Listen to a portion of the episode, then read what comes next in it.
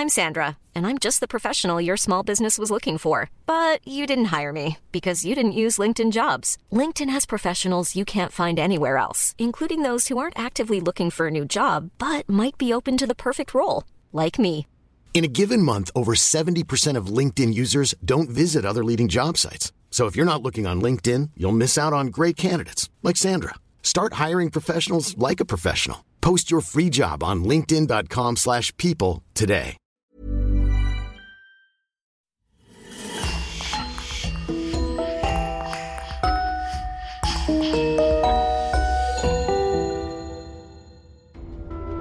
Bonjour et bienvenue à tous pour une nouvelle affaire criminelle.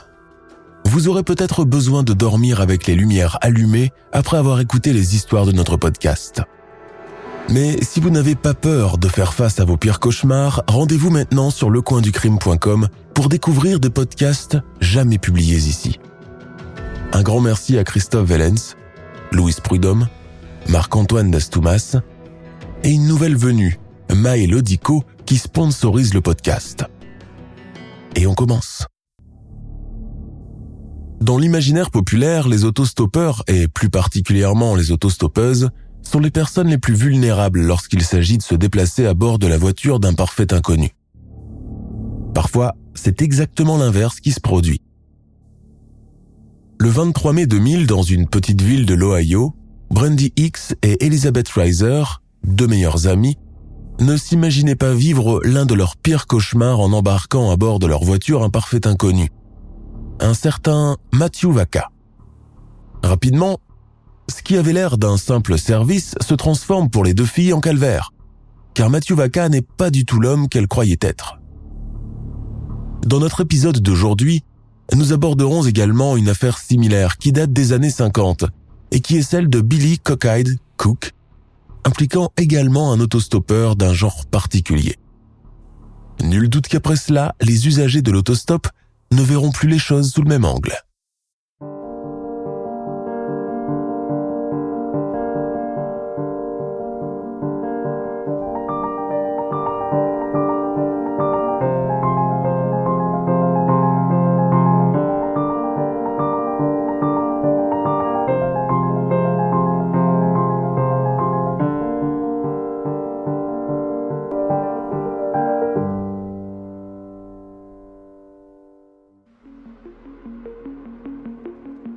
Les petites bourgades tranquilles américaines, nous en avons déjà vu un grand nombre à la télé.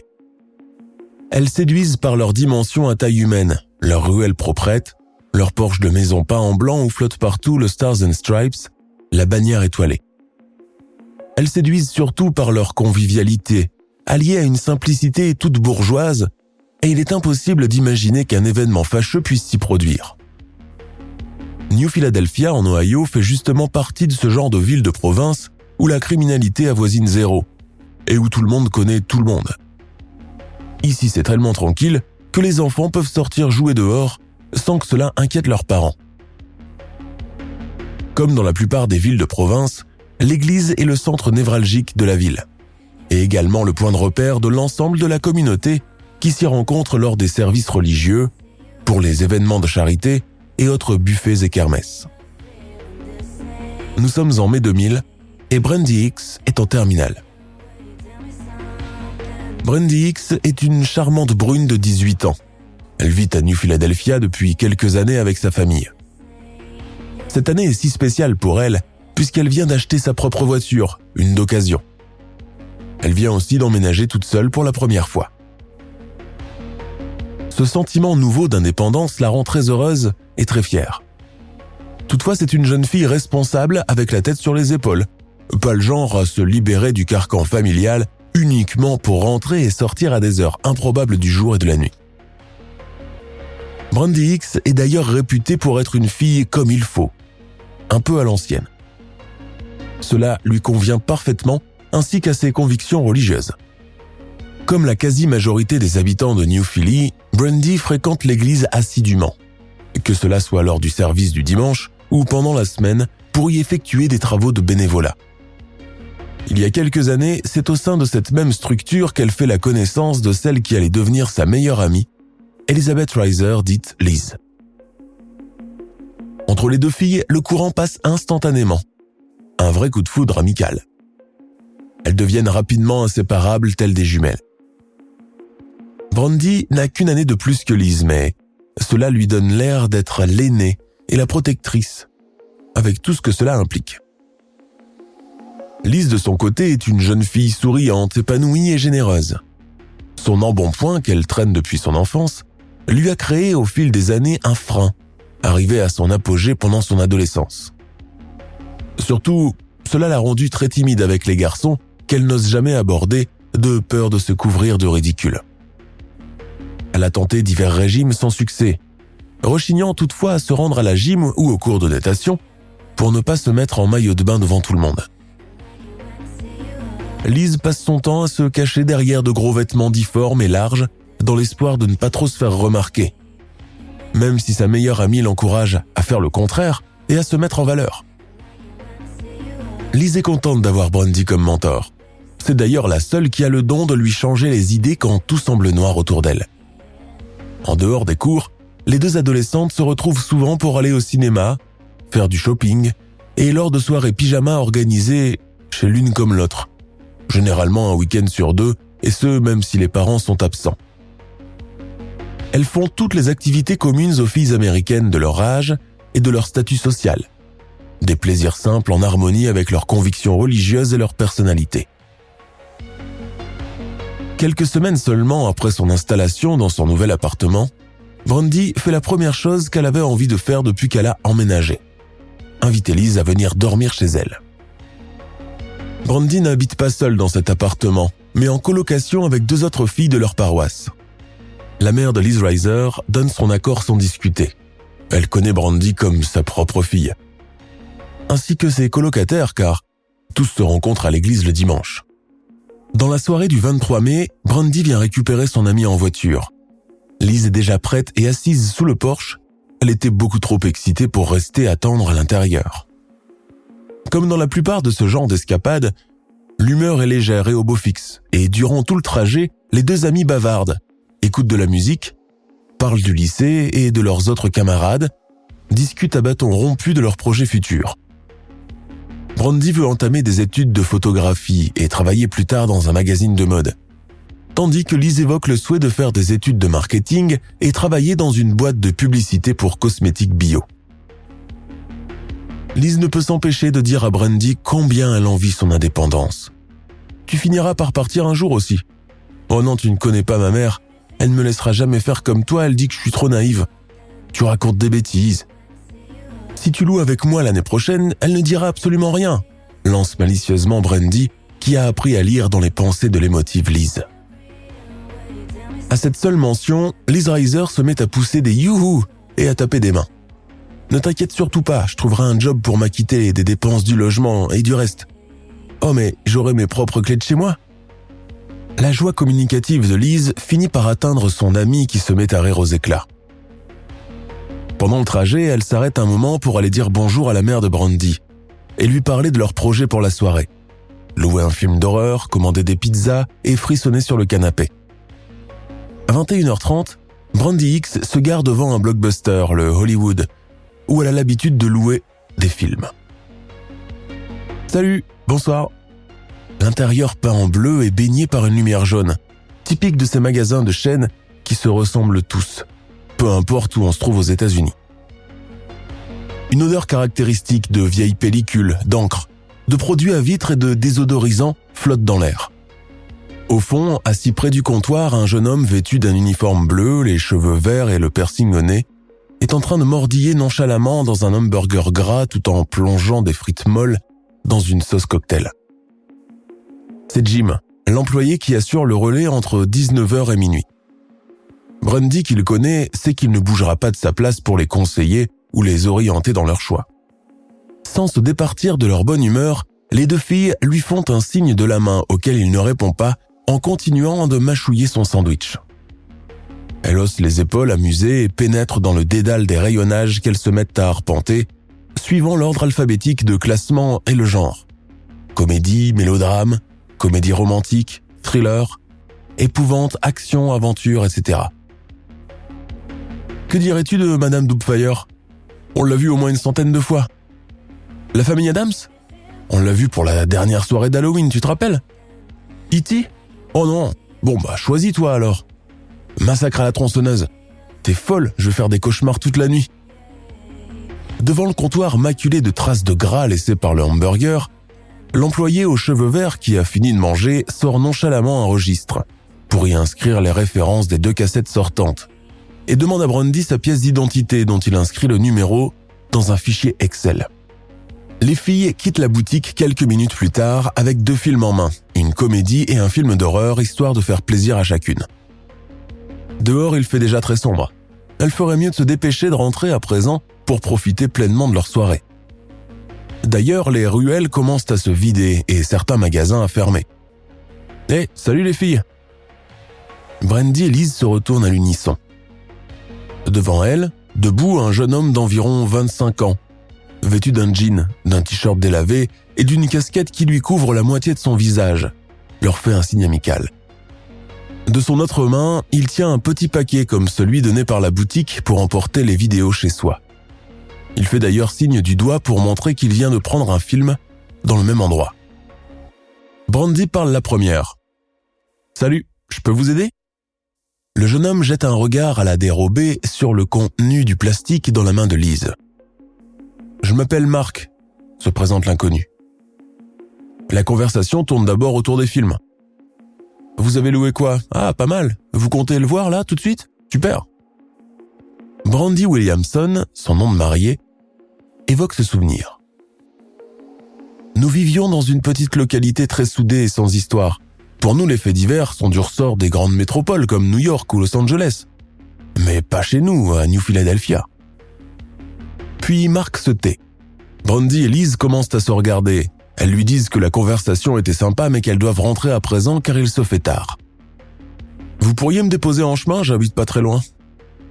Cette entrée en matière laisse les deux filles perplexes. Elles se consultent du regard, elles n'ont pas l'habitude de faire monter des inconnus en voiture avec elles.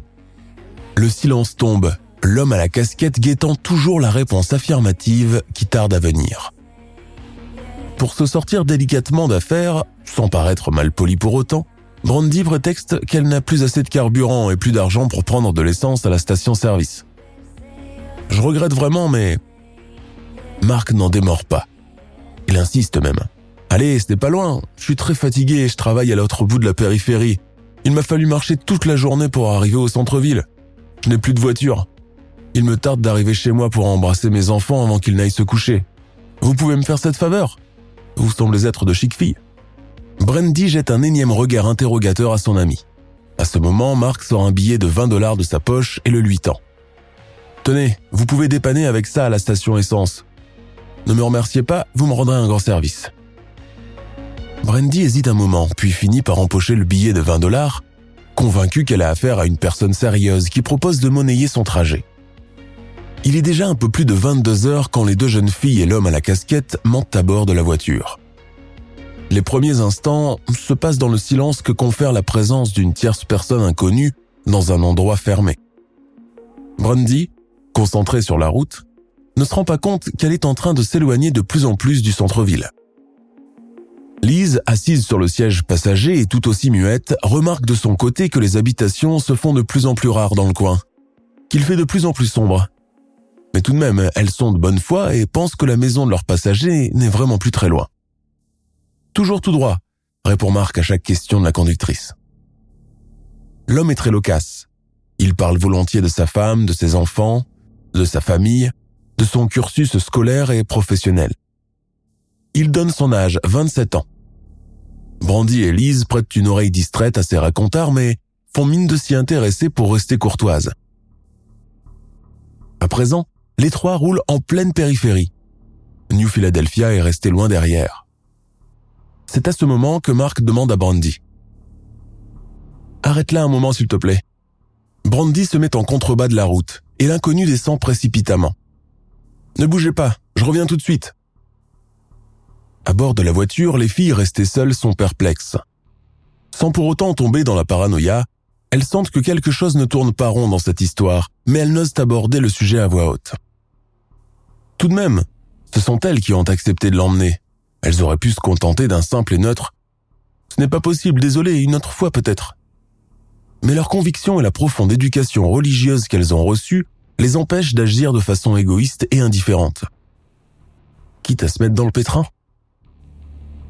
À leur grand soulagement, Marc finit par réapparaître avec un sac à la main. Il s'excuse.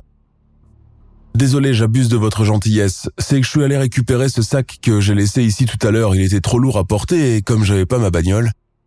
Il parle d'un ton neutre et détaché comme s'il s'agissait de quelque chose de tout à fait usuel et dont les deux amis ont l'habitude.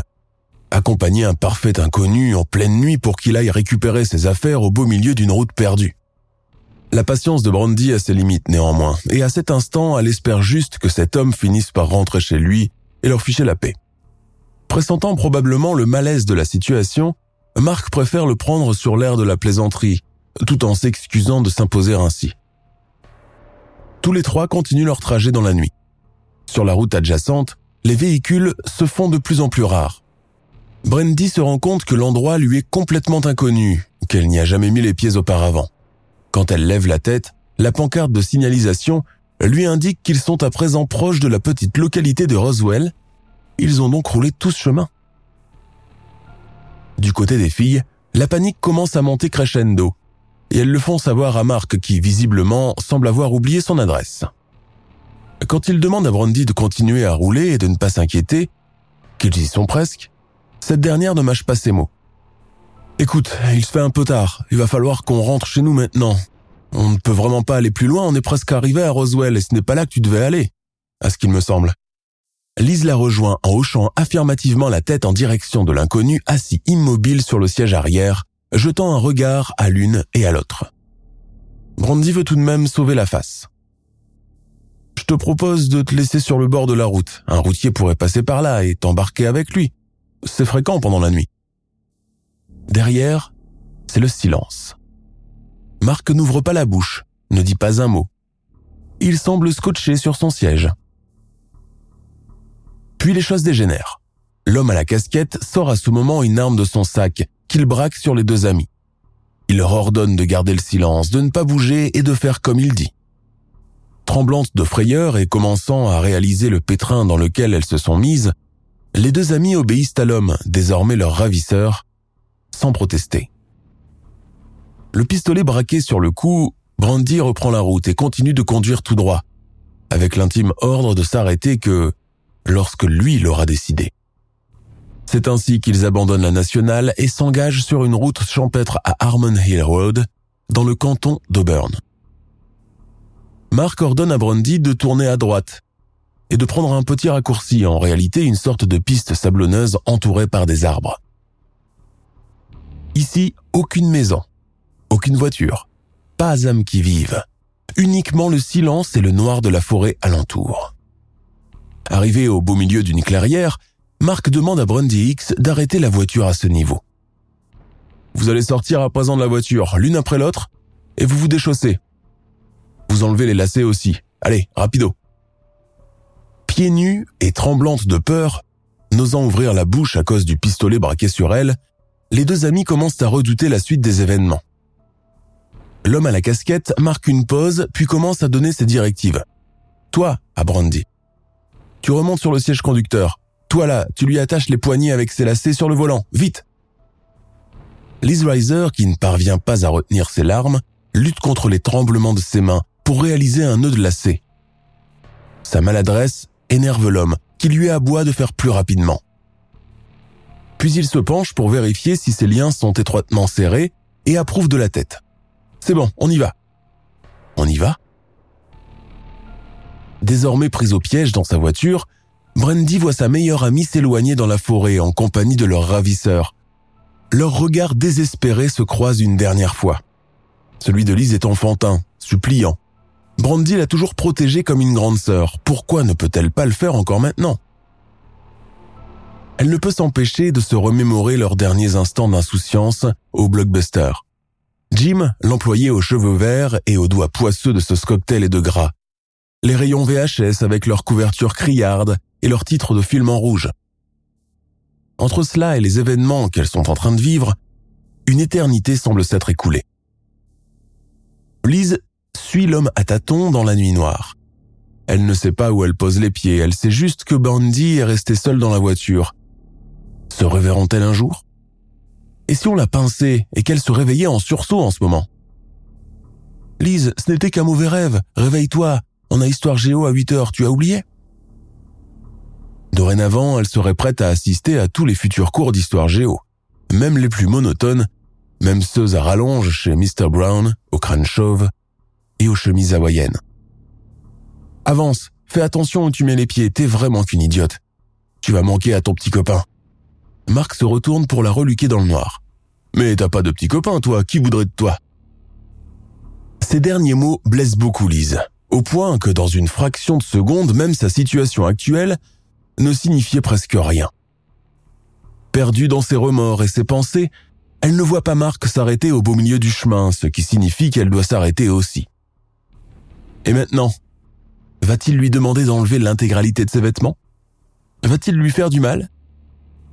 Lise, comme pour prendre les devants, se met à dégrafer la fermeture de son soutien-gorge, car en temps normal, cela lui prend du temps. Mais son ravisseur lui demande tout autre chose. Qu'est-ce que tu fous dans ton dos? Mets-toi à genoux. Lise abandonne la fermeture métallique où l'ongle de son index reste un moment coincé. Ce retard risque de lui coûter cher. Dans la pénombre, seul le regard furibond de Marc brille d'une mauvaise lueur. Lise obéit. Ses genoux viennent heurter la terre. Elle pense voir une libellule toute translucide et brillante passer devant ses yeux là moyants. Marc ne dit pas un mot, réfléchit peut-être à son stratagème. De lourds sanglots viennent emplir l'espace, ceux de Lise contre lesquels elle luttait depuis tout à l'heure. Je vous en prie, ne me tuez pas, je vous en prie, ne faites pas ça supplie-t-elle d'une voix gutturale rendue grave par les larmes. Marc semble être dans un état second. Il ne l'écoute même pas. Il sort un grand couteau du paquet qu'il est allé récupérer quelques heures auparavant et tranche la gorge de la malheureuse jeune fille. Le corps décapité vient s'affaler par terre. L'assassin continue son horrible besogne et poignarde à plusieurs reprises le cadavre, sans tête, sur le dos, les bras et les cuisses avant de l'envoyer valser d'un coup de pied. Assise seule dans la voiture, en proie aux frayeurs les plus noires, Brandy se met à prier intérieurement, puis d'une voix de plus en plus forte. Quand elle voit ressurgir l'assassin, les vêtements maculés de sang, le regard fou, elle ne peut s'empêcher de trembler. Lise? Les vitres étaient fermées, je n'entendais rien. Une petite voix me disait de m'enfuir, mais je ne pouvais pas partir sans Lise. Qu'est-ce que vous avez fait d'elle? Où est Lise? Marc fait mine d'ignorer les questions, le visage fermé, les yeux fixes et baissés. Il lui détache les mains du volant et Brandy se frotte les poignets, mais il ne lui laisse pas un moment de répit. Il faut qu'elle le suive dans les champs à son tour, là, tout de suite, sans répliquer. Comme une automate, Brandy suit machinalement l'homme dans les bois. Restée seulement en chaussettes, elle a mal aux pieds à chaque fois qu'elle trébuche sur quelque chose. Un tronc d'arbre, un caillou, un morceau de verre. Arrivé à un certain point, l'homme s'arrête et lui fait signe de l'imiter. C'est là qu'elle distingue comme une forme ramassée sur elle-même et inclinée sur le bas-côté. Brandy rétrécit ses pupilles à la manière d'un chat pour y voir plus clair, mais ne parvient pas à voir grand-chose. Il retourne dans la voiture où Marc lui annonce qu'il vient de tuer son ami. C'est la forme qu'elle a vue tout à l'heure dans les bois. Brandy Williamson se remémore. Quand il m'a annoncé ça, j'ai arrêté de respirer pendant un moment. Il y a eu comme un trou noir, comme si j'étais sortie de mon corps et que j'étais moi-même spectatrice de la scène qui était en train de se dérouler sous mes yeux. Je n'arrivais pas à croire que tout cela était vrai. Marc lui fait un sourire narquois. Je rigole, voyons, la tête y elle fait. Oh. Je voulais juste voir comment tu allais réagir à une annonce pareille. Décidément, vous êtes deux pauvres imbéciles l'une comme l'autre. Oui, suffisamment imbécile pour m'embarquer dans un pareil merdier et entraîner avec moi cette pauvre Lise, ça c'est sûr, pense-t-elle.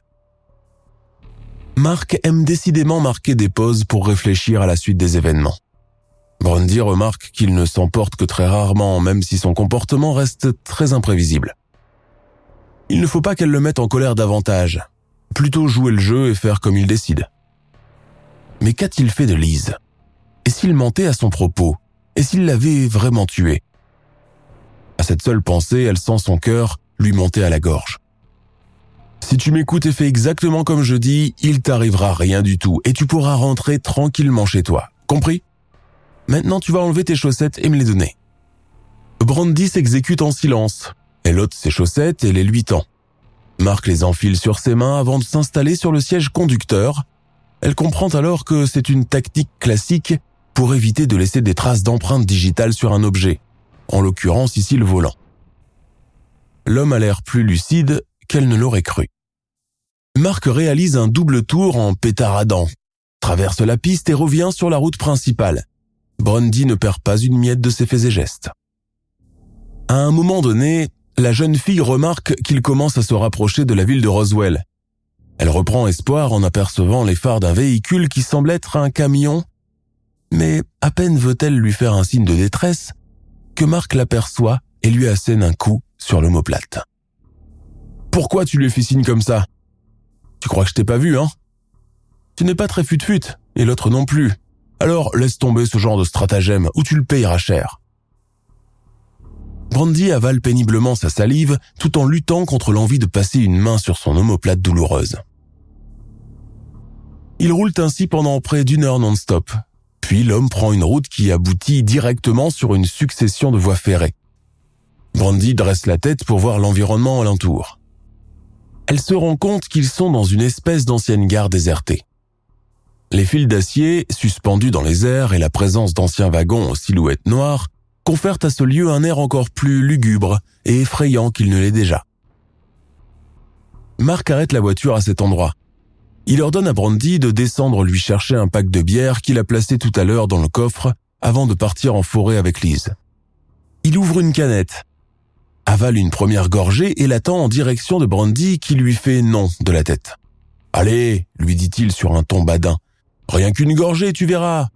Ça va détendre l'atmosphère dans cette saloperie de bagnole et toi aussi par la même occasion. Brandy sait qu'elle fait une grosse bêtise en continuant à repousser la canette de bière offerte par son ravisseur. Cela risque de le faire entrer dans une colère noire.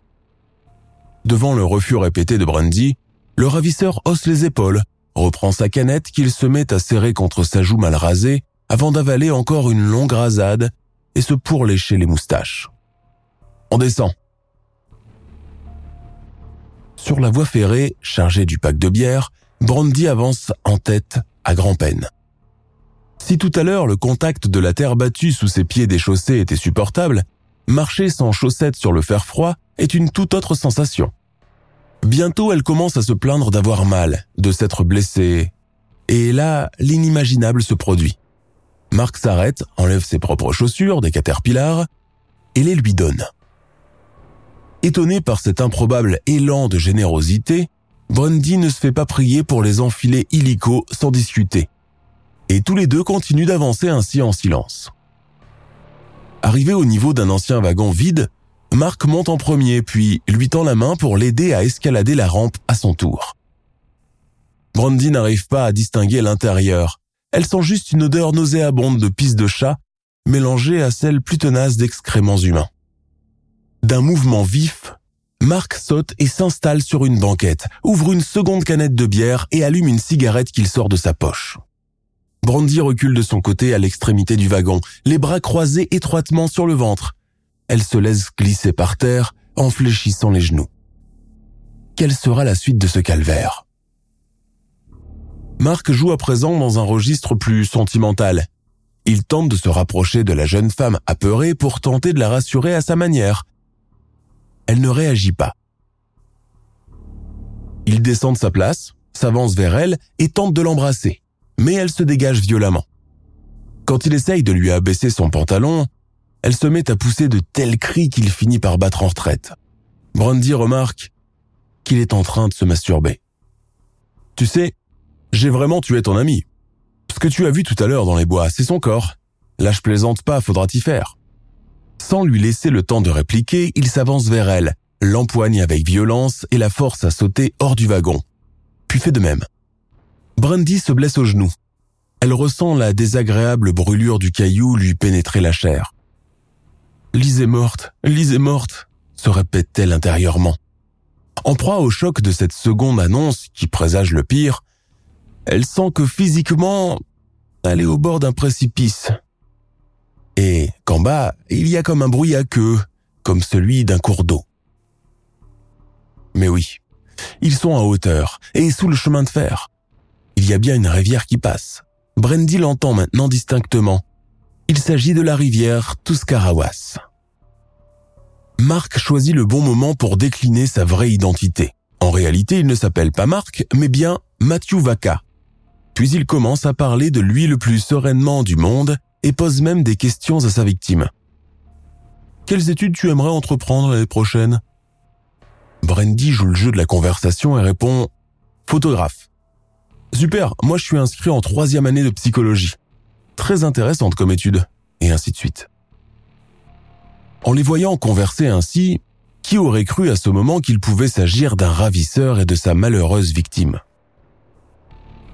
La conversation dure ainsi une quinzaine de minutes avant que Matthew Vacan s'empare d'un de ses lacets de chaussures et n'étrangle Brandy, avant de balancer son corps inanimé dans la rivière en contrebas. Brandy, avec un courage surhumain, se laisse faire, joue la morte à la perfection, ne bouge pas, ne tressaille pas pendant toute la durée du processus. En se faisant passer pour morte, elle sait que c'est sa dernière chance de se tirer saine et sauve de ce cauchemar.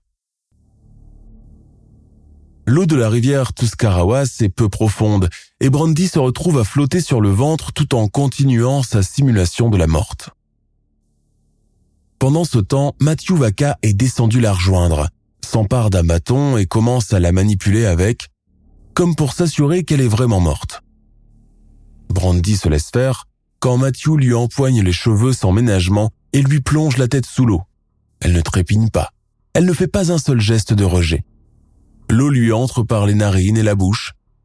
Elle étouffe mais n'en montre rien. Pourvu qu'il ne s'amuse pas à répéter ce petit jeu malsain et ne finisse par la noyer pour de vrai. Probablement lassé par ce petit jeu, Matthew Vaca finit par abandonner sa victime dans la rivière avant de disparaître. Trempé jusqu'aux os, luttant contre la menace d'une hypothermie, Brandy ne quitte pas sa silhouette des yeux et attend de le voir s'éloigner complètement afin de ne pas tomber dans un piège. Puis sans trop s'attarder davantage, elle commence l'ascension pénible du talus dans l'espoir de parvenir en haut. Ses pieds engourdis glissent dans la boue. Ses mains agrippent désespérément les herbes montantes pour y trouver un appui et produire l'effet ressort. Sa peau est devenue bleue et elle n'a pas remarqué que l'une de ses molaires s'est cassée à force d'avoir tremblé de peur et de froid. Il est presque deux heures et demie du matin quand elle aboutit sur une route. Elle attend alors impatiemment la première voiture qui passera pour pouvoir la héler de toutes ses forces restantes. La peur de revoir surgir Matthew Vaca à bord de sa voiture l'immobilise de peur, mais elle ne peut plus reculer à présent. C'est le tout pour le tout. Et puis, elle croit apercevoir une lumière jaune arriver de loin. Puis, de phare lumineux, elle se met à prier comme elle l'a fait quelques heures auparavant. Pourvu que cela ne soit pas lui qui revienne. Pourvu que cela ne soit pas lui. Ses prières sont exaucées. Brandy X saute presque sur le capot de la voiture qu'elle vient de héler désespérément. Elle perd aussitôt connaissance. Le conducteur l'installe sur la banquette arrière, appelle la police avant de se diriger vers l'hôpital le plus proche. Quand elle se réveille le lendemain en fin de matinée, Brandy voit à son chevet deux agents de police en uniforme, prêts à prendre sa déposition. Lise, murmure-t-elle avant de sombrer encore dans le sommeil. Son second et difficile réveil n'a lieu qu'en début de soirée. Les policiers sont de retour et attendent de recueillir des informations sur ce qui s'est passé. Brandy leur raconte tout en détail et donne même une description très visuelle de la route empruntée par leur ravisseur, ainsi que de l'endroit de la clairière où elle a vu pour la dernière fois le corps inanimé de sa pauvre amie, incliné sur le côté.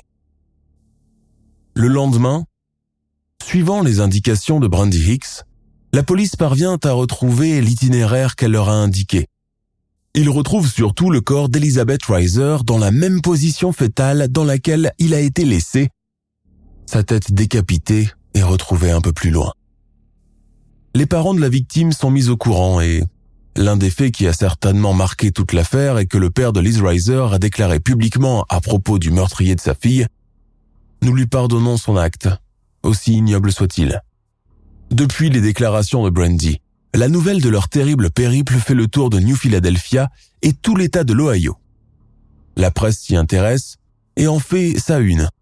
Mais l'affaire ne reçoit pas d'écho dans le reste des États-Unis. Un matin, une petite dame se présente au poste de police locale. Son fils qu'elle n'a vu depuis des jours l'a contacté pour lui annoncer qu'il vient de commettre quelque chose de très grave, que même elle serait incapable de lui pardonner. La mère de Matthew Vaca donne son adresse au policier et ce dernier est finalement interpellé et mis en état d'arrestation. Matthew Vaca passe rapidement aux aveux. Même si dans un premier temps, il dit qu'il n'a jamais cherché à tuer ses victimes, juste à leur faire peur pour leur voler leur voiture. Les policiers ne sont pas dupes, car les deux amis ne semblaient pas rouler sur l'or, et la voiture de Brandy n'avait rien de luxueux au point d'exciter les convoitises d'un malfrat. Des experts psychiatres le déclarent atteint d'un trouble de la personnalité multiple, mais le juge tout de même lucide et apte à faire la différence entre le bien et le mal. L'abominable crime d'Elisabeth était donc prémédité et il savait exactement ce qu'il faisait depuis qu'il les avait abordés. Elle et son ami devant le blockbuster. La peine capitale à son encontre a quant à elle été refusée par les parents d'Elizabeth Reiser et la procureure Amanda Spice Bonhost, qui s'y est opposée elle-même afin de leur éviter l'épreuve des nombreuses audiences qui suivent généralement la condamnation à la peine de mort. Pour Matthew Vaca, la procureure a eu ces mots percutants. La peine capitale n'offre pas la justice rapide à laquelle il a été destiné. Est-ce que je pense que vous méritez de mourir pour les crimes que vous avez commis? Absolument. Pendant l'audience publique, la procureure va honnir le meurtrier sans impartialité. Je veux que vous compreniez ce à quoi il faut vous attendre en prison. Vous serez battu à plusieurs reprises. Vous serez brutalement violé. Vous perdrez chaque once de dignité qu'il vous reste dans le corps. Du côté du coupable, aucun motif connu pour ce crime ne sera jamais révélé devant la cour, ni même après. Crime volontaire, involontaire, le mystère reste complet. En termes de kidnapping par des autostoppeurs ou des itinérants, il y a eu une autre histoire qui a fait beaucoup de bruit dans les années 50 dans le comté du Missouri et en Californie. Pendant deux semaines entières, William Cockeyed Cook a fait régner la terreur sur les routes du sud-ouest des États-Unis en agressant des personnes auxquelles il demandait de le prendre en stop.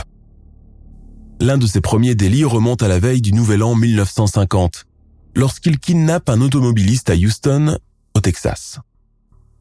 La victime bâillonnée a été placée dans le coffre de sa voiture, mais a réussi tout de même à s'enfuir. En janvier 1951, la famille Mosler, composée du père Karl, de la mère Thelma et de leurs trois jeunes enfants, Dean, Gary et Pamela, prennent Cook en stop le long d'une autoroute du Nouveau-Mexique. Peu après être monté à bord, l'autostoppeur meurtrier a braqué son arme sur la tombe de Karl Mosler tout en lui ordonnant de continuer de conduire tout droit sans s'arrêter.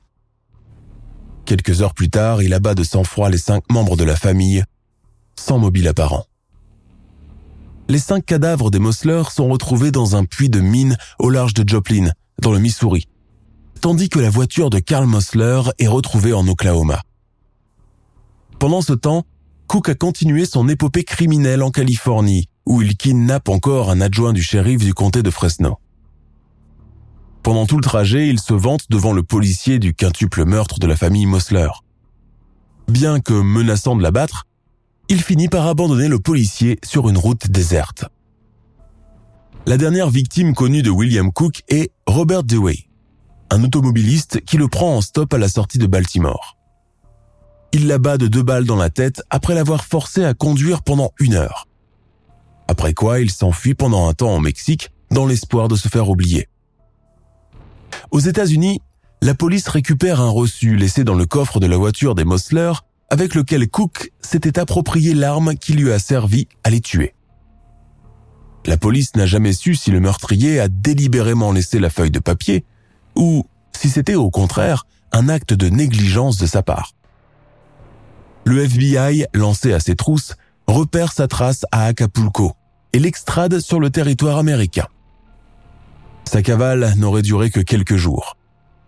Jugé et reconnu coupable du meurtre de la famille Mosler et de l'automobiliste Robert Dewey, William Cockide Cook est condamné à la peine de mort. Il meurt asphyxié dans la chambre à gaz de la prison de San Quentin le 12 décembre 1952. Pour en revenir à Matthew Vaca, celui-ci a été condamné à 96 ans de réclusion criminelle, ce qui équivaut à une peine à perpétuité. En 2096, Vaca pourrait néanmoins être éligible à la libération conditionnelle. Sept ans après les événements, Brandy a pu réaliser son rêve de devenir photographe. Elle s'est mariée à Justin Williamson et a eu deux petites filles, Emma Elizabeth et Gracie. Elle a été invitée de nombreuses fois en qualité de témoin survivant dans le cadre de plusieurs talk shows ayant comme sujet le rap criminel.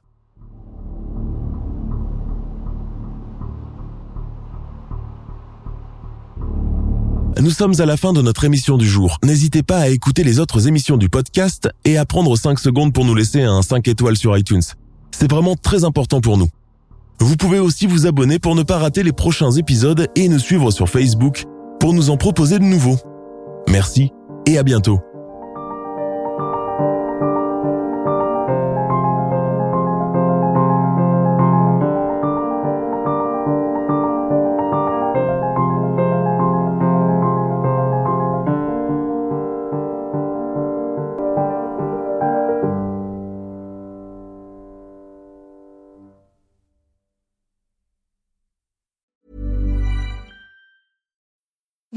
Need mealtime inspiration, it's worth shopping Kroger, where you'll find over 30,000 mouthwatering choices that excite your inner foodie. And no matter what tasty choice you make, you'll enjoy our everyday low prices, plus extra ways to save, like digital coupons worth over $600 each week. You can also save up to $1 off per gallon at the pump with fuel points. More savings and more inspiring flavors make shopping Kroger worth it every time. Kroger, fresh for everyone. Fuel restrictions apply.